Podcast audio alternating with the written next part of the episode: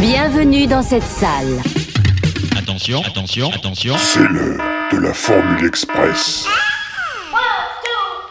Alors il va falloir faire vite. Vite, vite. Ça c'est Allons prêt, non prêt, non prêt, non plus vite Gamin Allez viens C'est pourri gamin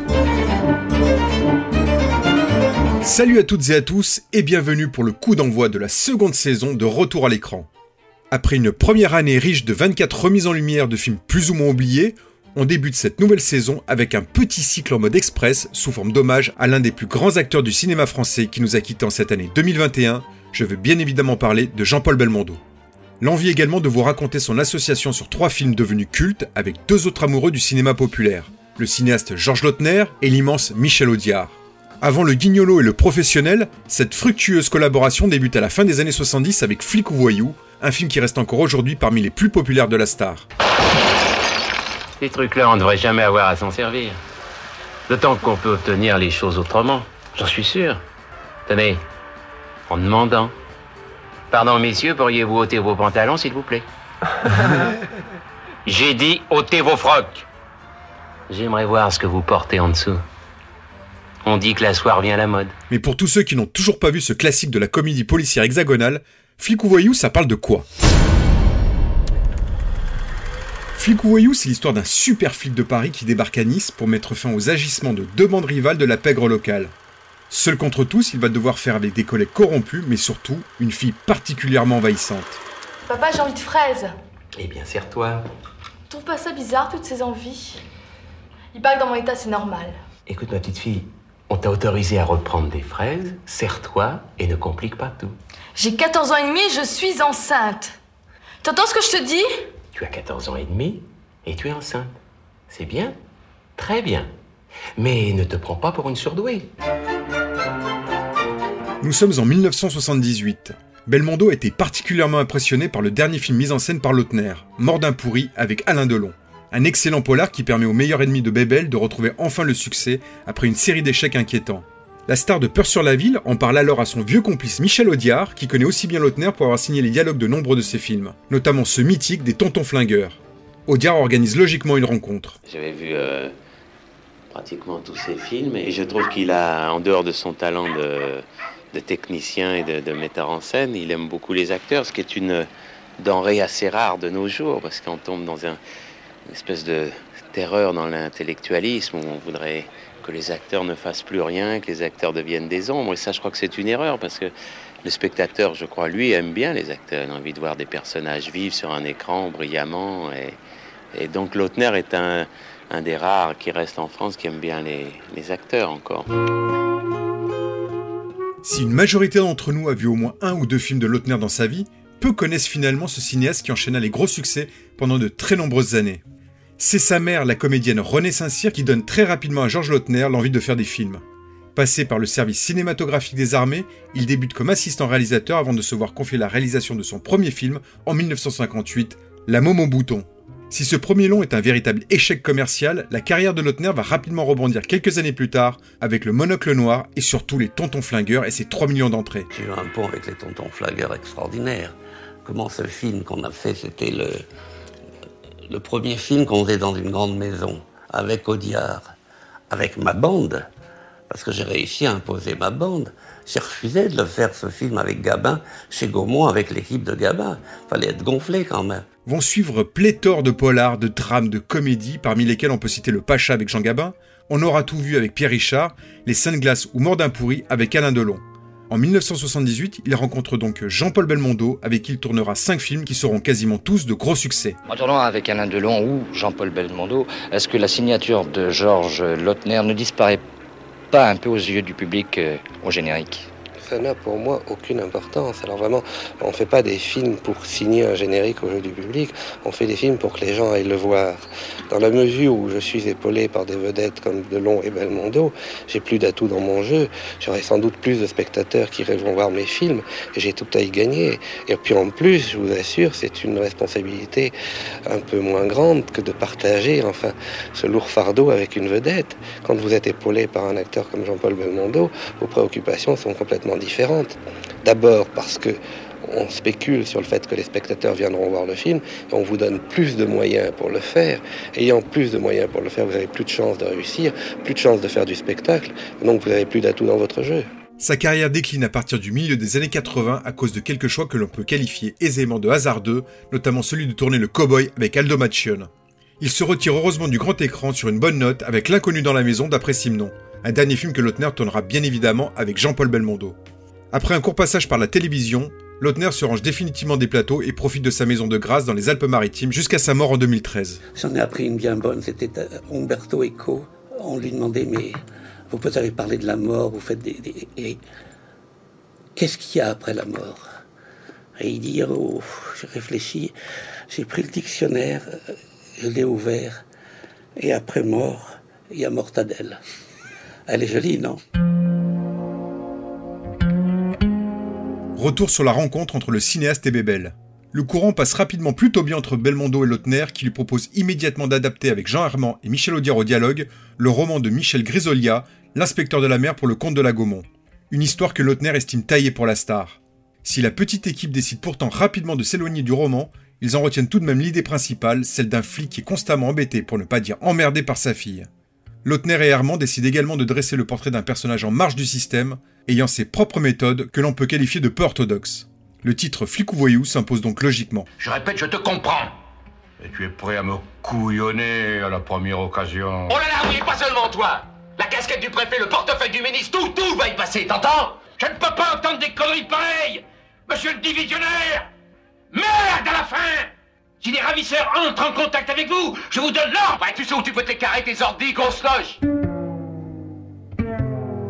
Il n'est jamais simple d'écrire pour Belmondo, également producteur du film. Si Lautner s'entend bien avec sa star, il reste très impressionné par la prestance et le charisme de Bébel. Il doit également percer à jour la personnalité d'un homme finalement secret et pudique, assez éloigné de son image publique. Au départ, les accrochages s'enchaînent.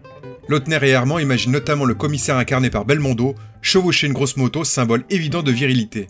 Mais Bébel s'y oppose immédiatement, sans donner d'explication. Et c'est finalement autour d'une bonne table que la star va avouer qu'il n'est pas très à l'aise avec les deux roues et qu'il préfère les voitures. Est-ce que vous cherchez à, à mettre votre patte euh, dans les scènes, dans la conception du film? Oui, je pense que effectivement un acteur n'est pas, euh, comme on a un peu tendance souvent à le dire, n'est n'est qu'un pion. Souvent on dit ça. Je, je lis souvent dans des dans des articles, on on le met là, on le fait ça. Je crois pas l'acteur apporte énormément, aussi bien je pense aussi à l'écriture. L'acteur est quand même euh, consulté dans sa conception du jeu, il apporte énormément. Parce que si on est un acteur, disons vraiment, euh, on interprète le rôle. Le rôle, ça veut dire quoi? C'est de l'amener aussi à soi, parce que les gens qui Enfin, chacun fait ce qu'il veut.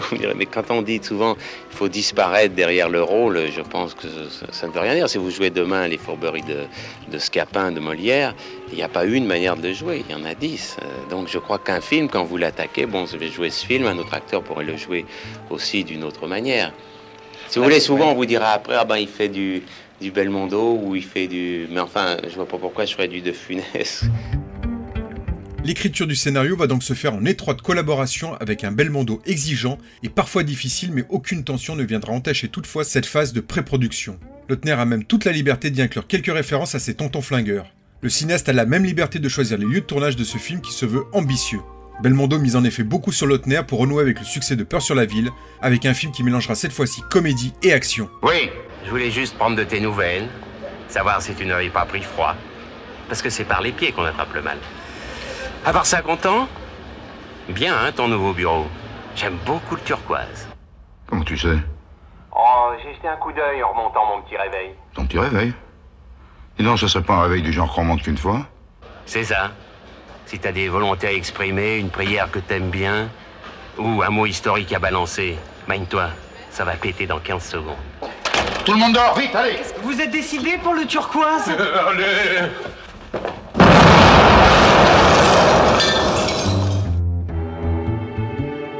Lautner décide donc de poser ses caméras une nouvelle fois à Nice, une ville qu'il connaît bien pour y être né et dans laquelle il a déjà tourné quelques films. Il profite également du confort des luxueux studios de la Victorine pour toutes les scènes d'intérieur. Côté casting, le réalisateur fait une nouvelle fois appel à une partie de son cercle, notamment Georges Géret, Michel Perlon et l'acteur italien Valentino Valentini. Mais il doit également composer avec des proches de Bébel que l'acteur lui impose. Michel Beaune, Claude Brosset et surtout Charles Gérard sont donc également présents. Tout comme l'acteur italien Tony Kendall dans le rôle du mystérieux inspecteur Ray. Celui qui a des lunettes, c'est Ray. Le plus dangereux, c'est Ray. Le plus con, c'est Ray. L'autre, c'est Massard. Pour incarner la jeune fille capricieuse, Lautner choisit une débutante, la jeune Julie Jézékel, âgée de 14 ans à l'époque. Une première apparition remarquée qui lui permettra de poursuivre une belle carrière d'actrice avant de se consacrer à l'écriture. Ne fais pas l'enfant, j'ai dit 10 minutes pour plaisanter. Tu sais bien que je suis pas à 10 minutes près. Merde J'enfonce la porte. C'est ça Enfonce la porte Comme l'année dernière à la boule, quand la mine maman voulu suicider. Charlotte, je t'en prie. Pourquoi? Parce que t'as peur que la vieille t'entende? Elle est en bas, va la rejoindre. Elle doit être en train de boire du vin rouge. Je t'interdis de parler comme ça. Madame Puget-Rostan est une charmante jeune femme. Sobre comme un chameau. Merde Edmond, c'est moi. Merde Bon, alors là, vraiment, c'est d'un distingué. Bravo Merci On n'oublie pas bien sûr Marie Laforêt que Belmondo retrouvera par la suite dans Joyeuse Pâques et Les Morphalous. Le véritable défi de Georges Lautner sur ce film sera de répondre à la demande de Belmondo de s'assurer que l'on voit bien son visage dans chacune des scènes d'action. Bébel exécutant bien évidemment lui-même ses propres cascades. Comme il veut que ce soit laid, il veut qu'on le voit. Alors que le principe d'une cascade, c'est de la filmer de la manière la plus dramatique qui soit, pour qu'elle fasse le plus d'effet et qu'on ne voit pas les gens qui sont équipés dedans et casqués. Belmondo, lui, il est. Si on, le voit, donc dans une voiture, on ne peut pas le casquer. Donc s'il y a le moins de problèmes, le film est arrêté. Comme les assurances ne, couvrent pas toujours ce, genre de risque, même jamais, il faut se débrouiller.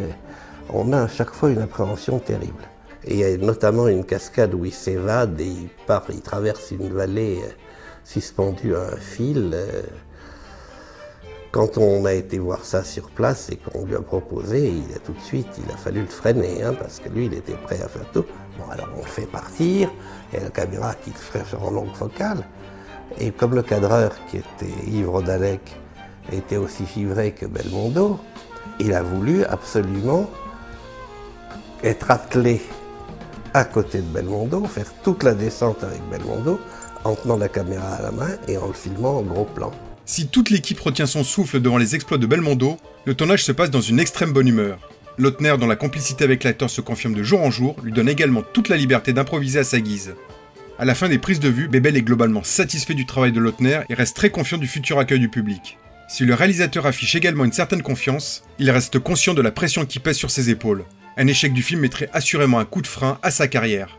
Heureusement pour lui, l'intuition de Belmondo se confirme. Flic ou voyou fait finalement un gros carton. Sorti dans les salles françaises le 28 mars 1979, le film cumulera près de 4 millions d'entrées en fin d'exploitation. À l'étranger, Flic ou voyou déplace également les foules, notamment en Allemagne, où le film fait plus de 3 millions d'entrées. De quoi réjouir tout le monde, notamment la Gaumont qui propose à toute l'équipe d'enchaîner immédiatement sur un second film. Ce film, ce sera le Guignolo dont on vous parlera dans notre prochaine Formule Express.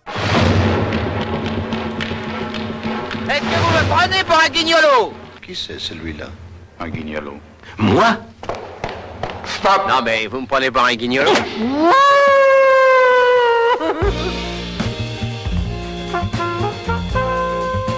Un mot sur la musique de Flic ou Voyou.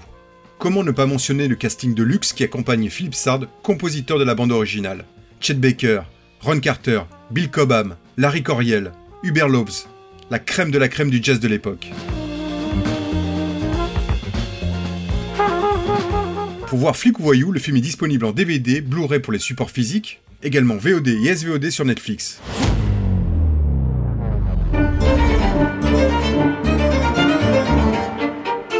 Déshabille-toi. Hein J'ai dit à poil. Bon, bon. Alors à poil. Petit changement dans la Formule Express cette saison, chacun d'entre nous accueillera régulièrement un invité qui viendra nous parler de ses impressions, de ses souvenirs liés au film du jour. Pour cette première, je n'ai pas eu à chercher bien loin, j'accueille l'un de mes camarades de jeu de retour à l'écran, Mick. Salut Mick Ouais, salut On va pouvoir parler d'un film qu'on aime beaucoup tous les deux. Alors parle-moi de ton rapport avec le film. Alors Flic ou Voyou, c'est euh, de la série de, de- des Bébels de la fin des années 70, début 80. Moi, euh, euh, j'ai surtout d'abord découvert Peur sur la ville, L'As des As et Le Guignolo. Et Flic au voyou, j'ai tardé à le voir en fait. C'est que je le voyais sur les bandes annonces euh, des VHS euh, René Château et euh, il m'intriguait, mais je sais plus si je l'ai vu à la télé ou si je l'ai vu en VHS. Mais j'ai tardé à le voir et j'étais hyper euh, content, très curieux de le voir parce que je connaissais la bande annonce par cœur en fait. Et, et le film, bah après, dès que je l'ai vu, ça fait partie des films que j'ai aussi tout de suite aimé de, de Bébel, de cette période-là en tout cas. Et je l'ai vu à la télé, je l'ai acheté en VHS à l'époque, euh, je l'ai racheté en DVD, etc. C'est un film que je regarde, que j'avais pas vu depuis longtemps, j'avoue, euh, mais que euh, mais que j'aime beaucoup. Enfin, toute cette période-là, je suis assez assez fan. Après, je vais développer aussi sur les peut-être sur les, petits bémols que je lui trouve aussi aujourd'hui. Mais globalement, voilà, mon rapport à, à ce film-là, ça a été une découverte un peu à rebours avec une bande-annonce fantasmée, quoi. Enfin, une bande-annonce qui m'a fait fantasmer plutôt. Alors moi je l'ai découvert plutôt dans les années 80. En fait, il était passé sur Canal et été invité chez des amis de mes parents à cette époque qui avaient Canal. Et bon, comme, euh, tout gamin, euh, tu- t'ennuies un peu et on te met devant la télé. Et je suis tombé sur Flic ou Voyou et je suis resté scotché. Alors j'étais déjà fan de Belmondo parce que déjà à l'époque, euh, euh, ces films étaient multi-rediffusés à la télévision. Mais celui-ci, je l'avais jamais vu, je le connaissais même pas, je crois, et, j'avais adoré ce film et il m'avait marqué. Je me souviens parfaitement du moment où je l'ai vu et depuis, c'est un film que je revois, mais une fois par an, si ce n'est deux fois par an. Euh, J'en suis presque à connaître les, les dialogues par cœur. En tout cas, c'est un film que j'adore. Euh, bon, après, oui, on va parler des petits soucis qu'il peut avoir, mais, euh, mais ça reste un divertissement. Et dedans, Bébel, il est absolument génial. Tout le monde parle toujours d'à bout de souffle, enfin, pour se donner un peu de genre, et Pierre le Fou. Mais c'est quand même toute cette période-là que, que, enfin, que les gens regardent, et la période flicou, de Peur sur la ville, Flicou Voyou, le professionnel, le guignolo. Oui. Et Ah oui. voilà, toute cette période qui commence à la fin des années 70 et qui se termine au milieu des années 80 avec le très mauvais Solitaire, qui était un Ouais, peu le film de, le, le polar de trop. Ouais. Mais, euh, mais toute cette période-là, un peu, euh, qui est courte finalement, euh, qui est courte, mais qui a marqué les gens et qui reste encore dans, la, dans le cœur et dans la tête des gens, quoi. Ben, moi, ce que j'aime aussi quand, quand je les revois, c'est euh, voir toutes les, tous les acteurs qui gravitent un peu autour de Bébel, euh, qu'on voit euh, régulièrement. Et il y en a un que j'aime beaucoup, moi, c'est chez Michel Bonne, en fait. Il me fait, il me fait marrer. et dans, le, dans Flic ou Voyou, c'est- ce, ce tenancier de bar, enfin, ce barman qui, qui détient des, qui détient des informations. Il a souvent, en fait, des rôles comme ça de, de, de mec qui est soit vendu, soit qui détient des infos. Et, euh, et la manière dont il est un peu coincé à chaque fois que Bébel vient dans son bar et l'emmerde, je trouve ça euh, génial. Quoi. Enfin, il y a, il y a- il y a une- on sent qu'il y a une vraie euh, connivence entre les deux. Et c'est vraiment une trône que j'aime bien, moi, Michel, Michel Bonne. La bière, c'est 12 francs. On ferme. Elle est chaude. Madame Langlois, deux bières du frigo. Le client a toujours raison. J'en ai pas parlé dans la première partie, euh, à, à tort, mais il y a Michel Galabru dedans qui, euh, même si on, on connaît par, on connaît par cœur Galabru, mais dedans il est en, en- en- en commissaire, euh, il est très très bon euh, Galabru dans le film. Les prix libres en matière de boulangerie, ça mènera où, Achille? Aujourd'hui, t'as déjà le croissant à, à 1 franc 30. Trouve pas que c'est un maximum, là dis, Voilà. Un franc trente. Si on bouffe plus de croissants, monsieur le principal, on se tapera les biscottes, on se fera une raison. La scène, la scène avec Castelli de l'auto-école qui est absolument géniale. Euh, Ah ouais, c'est euh, génial. Vous, êtes recalé. Ah, vous êtes dur. Bon, ben vous êtes recalé. Oh, vous êtes dur. Voilà, il y a plein plein de scènes. Il y a la scène, il y a les scènes avec euh, Charles Gérard aussi qui sont super. Ah ouais. Pourquoi on s'en souvient de ce film-là? Parce qu'il y a plein plein de scènes marquantes. Il y a les dialogues de d'Audiard malgré tout, ils font toujours mouche. Et bon voilà, Audiard, euh, Ouais. Audiard, à chaque fois c'est un bonheur à, à entendre. Dedans, il y a des, il y a des, des dialogues. On en a entendu quelques uns dans la première partie, mais c'est vrai que euh, ça aussi, ça, ça ajoute au, au- au plaisir qu'on peut avoir devant, devant, devant ce film, quoi. Et vous, cher monsieur? Lorsque vous ne détournez pas les automobilistes du droit chemin, à quoi jouez-vous Aux gendarmes et aux voleurs. Je joue une mi-temps dans chaque camp.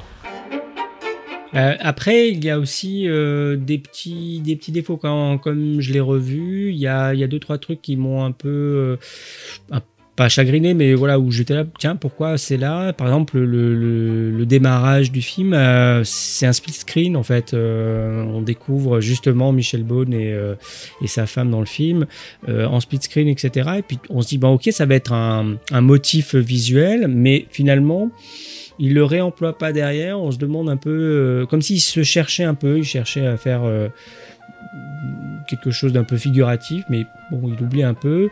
Et l'action aussi est pas toujours très facile à comprendre. Dans la présentation des personnages, je trouve qu'il y a des trucs qui se font un peu à contre-temps. On comprend un peu les tenants et les aboutissants de l'histoire un peu tard, mais ça c'est voulu. On sent bien que euh, on doit comprendre progressivement euh, euh, de quelle équipe fait partie Belmondo en fait, hein. est-ce qu'il est flic ou est-ce qu'il est euh, justement voyou? Mais, euh, mais malgré tout, tous les autres personnages ont mis un, un certain temps et je les ai, je- là je l'ai revu avec mes enfants et euh, ils ont eu beaucoup de mal à suivre parce qu'en fait le film est aussi très ancré dans les années 70, même dans ses dialogues, etc. Lorsqu'on fait mention d'un d'un petit Blaise, euh, bon, nous on comprend que c'est un billet, un billet de 500, mais euh, les de 500 francs, mais les enfants ne comprennent pas forcément. Donc il va être aussi inscrit dans son jus aussi. Et je sais pas comment il sera aperçu dans les autres, euh, dans les prochaines décennies en fait, parce que il y a, y a des choses qui, des petites subtilités qui vont, qui vont partir comme ça. C'est pas forcément un gros défaut, mais le, le plus gros défaut que je lui trouve, et pourtant j'aime beaucoup euh, Marie Laforêt, mais c'est je me demande d'où vient ce personnage, à quoi il sert, le personnage de Marie Laforêt, là, Edmond, euh, parce que bah bon, il est écrit comme une sorte de faire valoir. euh, alors elle a des, des elle a des dialogues hyper marrants, hein, voilà, il y a pas de souci, mais c'est vrai que Autant la fille euh, de, de Belmondo, je comprends pourquoi elle est là parce qu'elle sert le récit. Autant le personnage de d'Edmond, bon, Si on gratte un peu, le film quand même a, a pas mal de défauts, notamment sur son scénario. C'est parce que euh, il y a beaucoup de, on en parlera aussi sur le Guignolo. C'est le même problème qu'il y a sur le Guignolo, c'est qu'il y a beaucoup d'improvis, il y a eu beaucoup d'improvisation et, euh, et ils se sont fait plaisir. Ils se, seront- ils se feront encore plus plaisir sur le suivant, mais ils sont, ils sont, ils étaient quand même dans un truc, euh, dans un truc on se fait plaisir, même si c'est pas cohérent, c'est pas grave. Après voilà, le- le- les wagons arrivent à se rattacher Oui, au oui, final, mais c'est vrai que je- Mhm. Mais je te rejoins. euh, des fois, on se demande, mais pourquoi ils sont partis sur cette direction-là? Bah en fait, je pense que c'est justement parce qu'ils se sont permis des libertés comme ça que euh, y a des fulgurances dans certaines scènes, des scènes complètement dingues aussi. C'est- c'est- on, peut pas gagner, on peut pas gagner à tous les coups. hein, donc forcément, il y a des coups dans l'eau. Probablement, c'est comme ça aussi qu'on va à la pêche aux, aux séquences mémorables aussi. Enfin, si- à un moment donné, il faut être un peu aventurier là-dessus, quoi. Donc, euh, il pêche par là où il va aussi gagner des points. Voilà, c'est euh, le, résultat est là et c'est- je suis d'accord avec toi, c'est que le film de toute façon, toutes les séquences euh, dont on a parlé là, euh, l'auto-école, la cabine téléphonique à poil, machin, je t'appelle, voilà, t'as plus que 15 secondes avant de te barrer, sinon ça va péter, etc. C'est quand même énorme, mais voilà, enfin où ça m'est resté dans la main, t'as pas trop chaud, c'est génial. Il y a toutes ces scènes là c'est pas grave s'il y a des petites incohérences, on, sait ce qu'on regarde aussi, quoi. Et je pense que eux-mêmes savent ce qu'ils sont en train de faire aussi. Vous l'aurez compris, malgré les quelques défauts qu'on vient de souligner, on ne saurait trop vous recommander de voir ou de revoir Flic ou Voyou, un film qu'on aime beaucoup tous les deux. On se retrouve très vite pour un nouvel épisode consacré cette fois-ci au Guignolo, la seconde collaboration du trio Belmondo, Lautner, Audiard. En attendant, vous pouvez retrouver tous nos autres épisodes sur notre site retouralécran.fr, sur YouTube et sur les meilleures plateformes de podcast. Bon, c'est pas le tout, mais quand il faut y aller, faut y aller. C'était Max en compagnie de Mick. À très vite pour un nouvel épisode de Retour à l'écran express. Moi, si je devais résumer ma vie aujourd'hui euh, avec vous, je dirais que c'est d'abord des rencontres. C'est vrai que je ne vis que pour le cinéma. Pour être aimé, il faut être aimable. Vous voulez un chocolat? C'était pas ma guerre Back and full force. Quelle est votre devise? Je m'appelle Bond. James Bond. Vous délirez totalement là. C'est ça qui permet de voyager à travers le temps. La vie a plus d'imagination que nous. J'espère que je ne vous apprends rien. Vous êtes un mélancolique. Mélancolique, mon cul.